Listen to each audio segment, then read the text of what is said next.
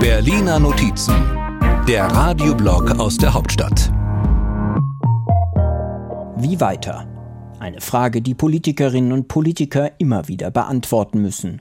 Vor allem dann, wenn etwas passiert, zum Beispiel gewählt wurde, so geschehen. Äh, Bayern und äh, Hessen. Über die Ergebnisse freute sich zum Beispiel CDU-Chef Merz und sein Generalsekretär Linnemann. Ich habe auch unterstützt und viele andere auch von der Bundespolizei, äh, von der Bundespolitik. Bundespolitik. Die spielte bei den Landtagswahlen mal wieder eine Hauptrolle. Und die drei Ampelparteien haben verloren. Erkannt hat das auch SPD-Generalsekretär Kühnert. Wir sind natürlich nicht taub und blind. Doch was folgt daraus? Zum Beispiel für die Spitzenkandidatin in Hessen. Nancy Faeser, Bundesinnenministerin, 15 Prozent ihr Ergebnis. Doch für SPD-Chefin Esken gibt es gar keinen Grund für uns anzunehmen, sie sei geschwächt durch dieses Wahlergebnis. Ach ja?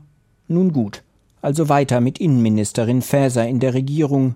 Und wie weiter mit der Ampel? Die streiten sich immer, die vertragen sich nicht, das ist alles Hü und Hot. Ja, den Eindruck haben viele. Aber die Flinte jetzt ins Korn zu werfen, scheint mir für alle Partner deutlich zu früh und auch falsch. Sagt Robert Habeck von den Grünen. Zustimmung dafür auch von Christian Lindner, weil. Die FDP ist eine äh, staatstragende Partei. Also weiter mit der Ampel.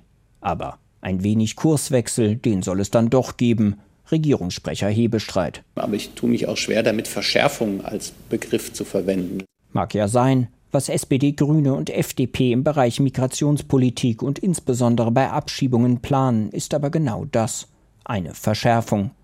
Und damit zu dem Thema, das diese Woche alles überragt. Die Verbrechen der Hamas verurteilen wir unmissverständlich. Bundestagspräsidentin Bärbel Baas. Wir akzeptieren keine Israelfeindlichkeit und kein Antisemitismus in Deutschland. Applaus von allen Fraktionen im vollbesetzten Bundestag.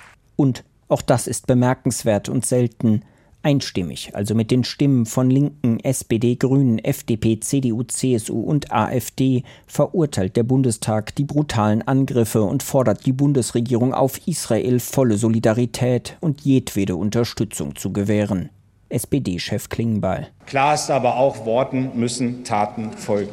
Womit wir wieder bei der Frage wären, wie weiter? Zum Beispiel mit Menschen, die in Deutschland bei Versammlungen den Terror der Hamas feiern. Solches Verhalten entsetzt mich, es widert mich an. Ein weiter so kann und darf es nicht geben, das machte diese Woche auch Bundespräsident Steinmeier deutlich.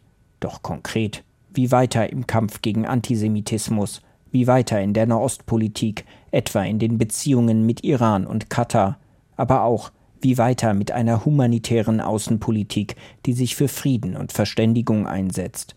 Fragen, auf die Politikerinnen und Politiker Antworten finden müssen. Kein leichter Job. Berliner Notizen, der Radioblog aus der Hauptstadt.